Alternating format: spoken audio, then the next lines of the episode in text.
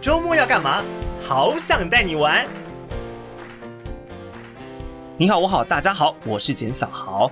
哎，有听众反映呢，奇怪了，北部介绍过了，南部也去旅游过了，怎么唯独中部没有呢？你的心声我听到了。好，今天呢，我就来介绍的是我们台中的旅游。讲到台中啊，不晓得你有没有这种感觉？对我来讲呢，台中是一个非常特殊的城市，它好大哦，马路好大。建筑物好大，尤其是这些餐厅，空间好大，好舒服哦。但也就是因为大的感觉哦，所以呢，每次去台中呢，不就是开车去玩啦，要不然就是要在当地骑车。但现在呢，对于外县市的旅客来讲呢，有不一样的选择了。你可以搭着台中捷运去玩，因为台中的绿线已经是通车喽。所以呢，到时候了，我们到台中呢，可以搭着捷运去玩。只是呢，前一阵子啊，很多网友呢，对于这个台中绿线线的沿路的景点也做了一个票选，看看到底哪几站好玩。票选的结果呢，居然是“荒凉”这两个字。为什么用荒凉呢？原因就在于啊。其他的景点呢，距离捷运站呢，其实好像还有一段距离。也就是说呢，你捷运站下车之后呢，你必须还要再转乘公车，或是你骑 iBike 呢才会到。但我觉得想一想啊，既然我们都放假了，花时间去玩的话呢，其实多了这些转乘呢，不外乎也可以说说去有另外一种体验哦，看一看台中不同的美，其实也是不错了哈。所以呢，OK 的，在台中呢，我们搭捷运的话呢，从北屯到台中高铁站啊。总共是有十八个站，那么原则上啦，每一个站呢都有自己特殊的景点可以去玩。比方说，像是北屯总站这边就蛮靠近大坑风景区的。对当地民众来讲呢，这边总共是有十二条的登山步道，所以如果你喜欢去爬山的人啦，啊，喜欢走步道的人呢，倒是来这边不错。另外呢，这是一个看建筑物的地方，就在四维国小站。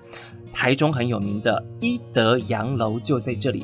讲到一德洋楼呢，它算是一个特殊的建筑物，融合了闽式、洋式还有日式的一个综合建筑哦。它是三合院加上洋楼，所以你去那边眼睛会为之一亮。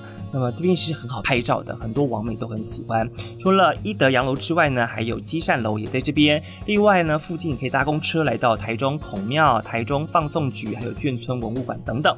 下一站我们来到的是文心崇德站，它是借在洲际棒球场还有一中商圈，所以喜欢逛街买东西的呢，哎，就可以直接来这一站了。同时看看这边附近的建筑物也蛮有特色的，因为这边主要呢就是一个闽南式建筑的聚落，下一站呢，则是文华高中站。到站之后呢，你可以转骑 iBike 或搭公车哦。附近有台中科博馆跟植物园，所以这蛮适合亲子到的地方。那么另外呢，则是文心樱花站，这里很有名啦，逢甲夜市商圈。所以如果是晚上到的话呢，外县市的游客呢，千万不要错过这一站。那么下一站呢，热闹了，这是台中必逛的，就是市政府站。如果像是你喜欢购物的话，哦，这边有星光三月、大圆百、老虎城购物中心在这边。另外，台湾的美景，台中国家歌剧院，没错，就在市政府站。另外呢，这边呢也有金明一街，还有很有名的广场叫做秋红谷广场，也在这里。同时呢，经典绿园道也在这里。所以非常适合大小朋友来这边的。下一站呢，就来到了是水安宫站，这里也是非常热闹的哦，像是晴美成品就在这边，还有草悟广场以及呢公益路商圈呢都在这里，这里是很好逛了哦。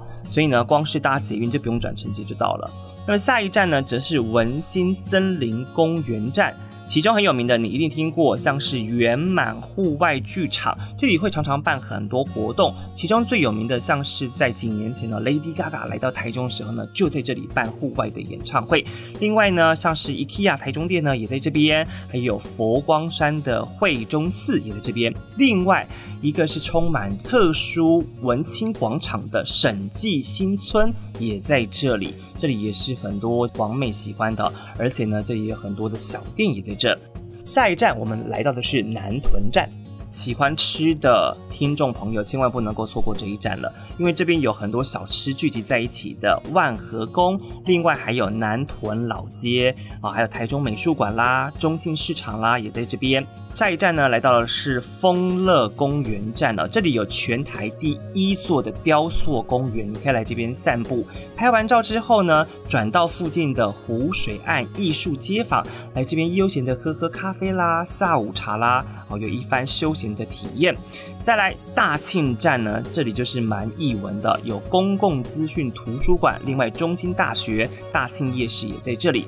最后一站呢，来到的是高铁台中站，这边你可以搭公车来到最有人气的彩虹眷村。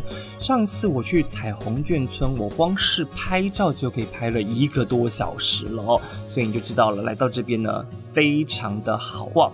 好，以上呢就是台中呢，我们搭捷运就可以去玩的地方了。那么当然啊，台中很大，有好多地方可以玩的。那么下一次呢，我们再介绍更多台中不同的景点喽。好想带你玩，今天呢，带你搭乘台中的绿线捷运来去逛一逛。